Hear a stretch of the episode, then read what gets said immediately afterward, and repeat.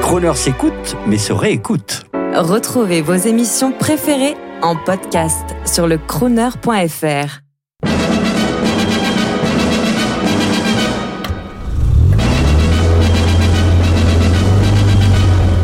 Crooner. Gentlemen Drivers, rendez-vous. Bonjour, Alain Couder pour Crooner. Euh, je vais vous parler peut-être la ma voiture favorite du salon, tout du moins une qui m'a beaucoup marqué, qui n'est autre que la Maserati 250F. Pour moi, c'est l'image de Monaco.